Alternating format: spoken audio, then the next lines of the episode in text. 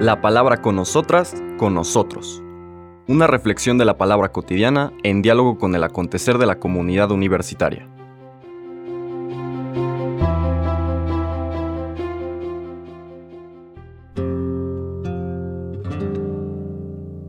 Hola, buenos días. Bienvenidas, bienvenidos a la palabra con nosotras, con nosotros. Hoy miércoles 8 de junio de esta semana intermedia entre la gran fiesta de Pentecostés con la que cerramos el tiempo pascual, con toda su riqueza y, profundidad y su belleza, y la fiesta del próximo domingo que está dedicada al Dios en el que creemos, la fiesta de la Trinidad. Yo diría tal vez debería ser la fiesta central de nuestro año litúrgico, porque es el resumen de todo aquello en lo que creemos. ¿no? El Dios eh, que Cristo nos transmite, un Dios que no es una soledad volcada sobre sí misma, sino una comunidad centrada en el amor. Esta semana, que ya pertenece al tiempo ordinario, por eso el color litúrgico de las Eucaristías diarias, de las Eucaristías feriales, decíamos, que no tienen un tema particular, es el verde, el verde es el color del tiempo ordinario. Vamos a seguir con nuestra reflexión del Evangelio de San Mateo. Decíamos que vamos a meditar momento a momento, paso a paso, la propuesta de este Sermón del Monte, una elaboración catequética, mistagógica propia del Evangelio de Mateo, que nos va presentando de una forma sistemática la sensibilidad propia del cristiano.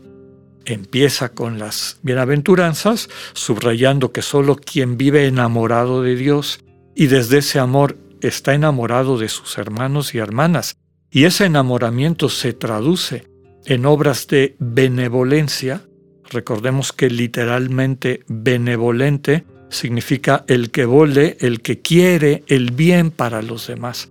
No solamente lo quiere, sino que lo actúa, lo convierte en realidad. Entonces, todo el Sermón del Monte nos habla desde distintas perspectivas cómo podemos ser benevolentes a nuestros hermanos y hermanas, tocando distintas circunstancias propias de la experiencia humana. Normalmente circunstancias que contradicen el proyecto de Dios para esta experiencia humana. Lo que Dios sabe que puede ser y que nos invita a concretar, pero que muchas veces por nuestra distracción, por nuestra distorsión perceptiva, sensitiva, a veces también afectiva, no podemos captar y después realizar. Entonces, van a haber una serie de invitaciones a que caigamos en la cuenta de algunas de estas actitudes que no ayudan. Entonces, a lo largo de las próximas semanas vamos a ir viendo algunos elementos importantes de este Sermón del Monte. Hoy vamos a una lectura breve que sirve de puente entre las bienaventuranzas que describíamos el día de ayer. Las bienaventuranzas que terminan con esta invitación a que seamos sal de la tierra y luz del mundo. ¿Cómo podemos ser sal de la tierra y luz del mundo? a través de las buenas obras, las buenas obras a las que Dios nos invita. Ahora vamos a ver un puente entre esa visión general, que es lo que nos permite desarrollar esta sensibilidad que nos convierte en bendición para el mundo, la relación de amor con Dios, y algunas de las recomendaciones muy concretas, muy particulares, que nos irán dando las siguientes lecturas, el resto del Sermón del Monte. Los versículos 17 al 19 de la lectura de hoy dicen así. En aquel tiempo Jesús dijo a sus discípulos, No crean que he venido a abolir la ley o los profetas. No he venido a abolirlos, sino a darles plenitud.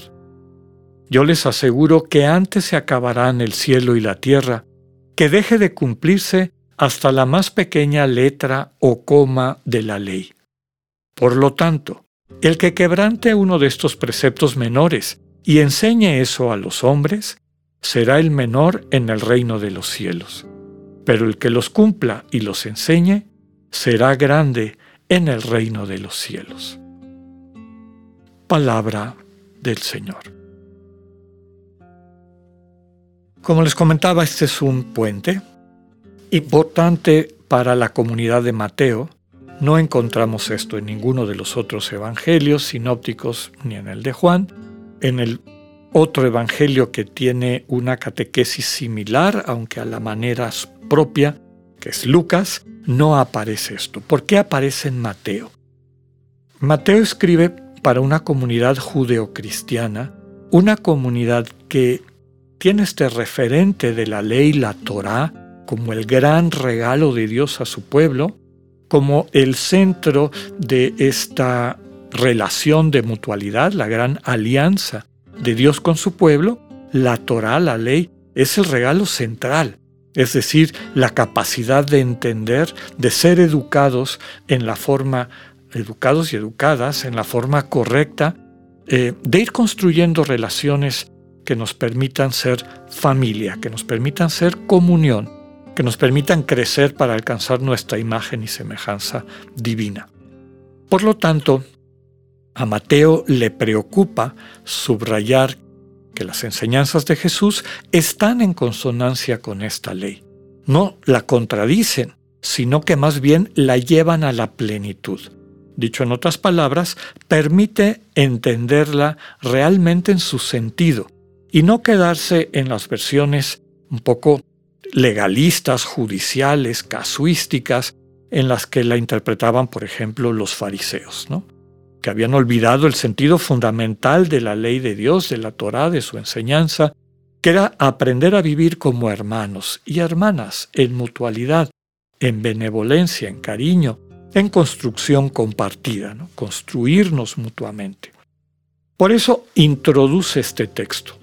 El Señor Jesús en el Evangelio de Mateo dice, no he venido a aboler la ley o los profetas, los dos grandes pilares de la vida judía, la ley dada por Dios a Moisés con estas indicaciones generales, pero sobre todo el espíritu que subyace, el espíritu de la armonía interpersonal, de la armonía de la humanidad, y los profetas que Dios mandaba cada vez que el pueblo de Israel había dejado de interpretar, de vivir, de aplicar correctamente la ley. Entonces los profetas están vinculados a la ley son aquellos que vienen a llamar la atención cuando ya no se está entendiendo ni viviendo la ley correctamente. El texto de Mateo nos dice que el Señor no viene a reinterpretar o a llamar la atención, sino a darle plenitud a la ley, a que finalmente entendamos qué significa esta Torah, que se traduce normalmente como ley, pero que podríamos traducir también con términos como orden, como estructura, como sentido, como armonía. La ley, la Torah, no es una serie de preceptos, de órdenes específicas, sino es la invitación a captar esta armonía del proyecto de Dios.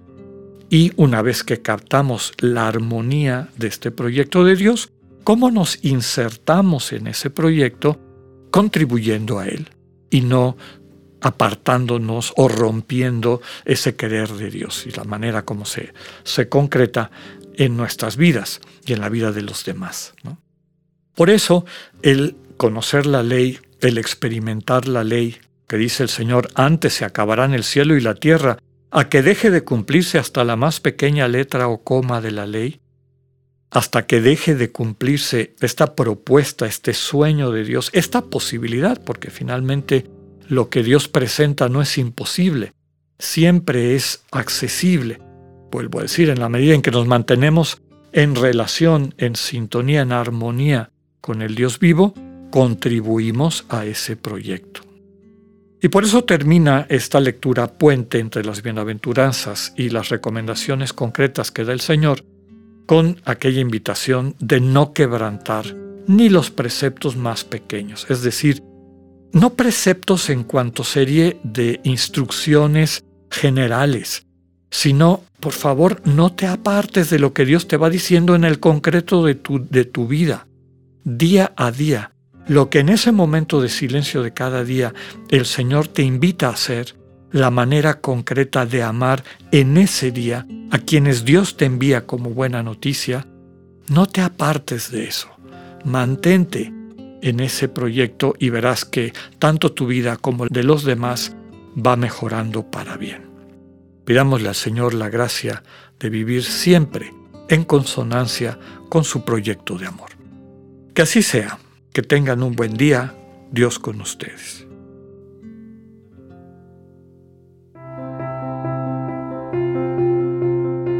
Acabamos de escuchar el mensaje del Padre Alexander Satirka. Escúchalo de lunes a viernes a las 8.45 de la mañana por radiveroleón.com o a través de nuestra app gratuita para iOS y Android. Radivero León, no todo está dicho.